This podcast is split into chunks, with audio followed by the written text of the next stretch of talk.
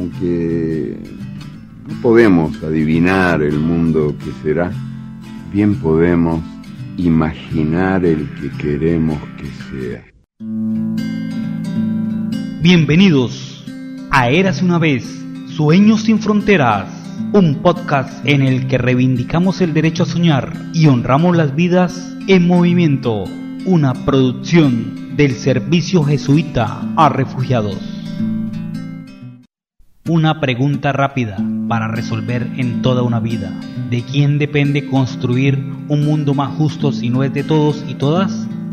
El año 2020 ha puesto a prueba muchas de nuestras fortalezas como humanidad.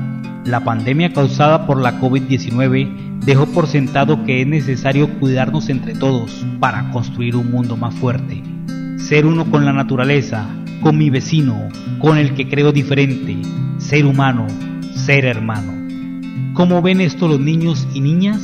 Hoy escucharemos a Eileen y a Charlie desde la frontera colombo-venezolana. Sus historias nos hablan con voz entusiasta sobre las buenas enseñanzas que no deberíamos olvidar y la vocación por servir a la humanidad que deberíamos tener activa en nuestros corazones.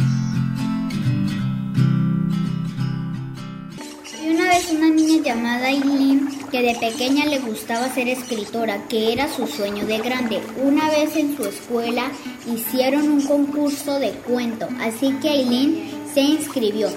Al pasar las semanas citaron a Eileen a la inauguración para saber quién de los concursantes ganó. Lamentablemente no ganó, pero sí se ganó un libro donde estaba su cuento.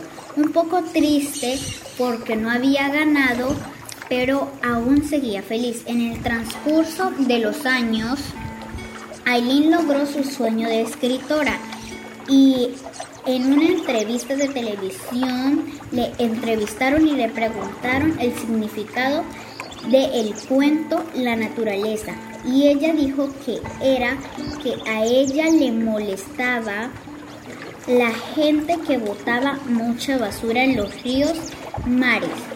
Y también lo que le gustaba de la naturaleza eran los animales, cuidarlos y que no los maltraten.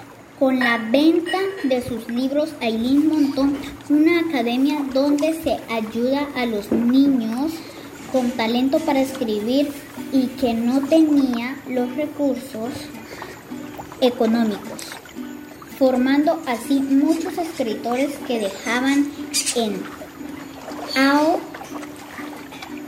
Ato, Alto el nombre de Colombia en muchos países. Aileen siempre escribía al final de sus libros el significado frase nunca dejes de soñar y luchar por tus sueños.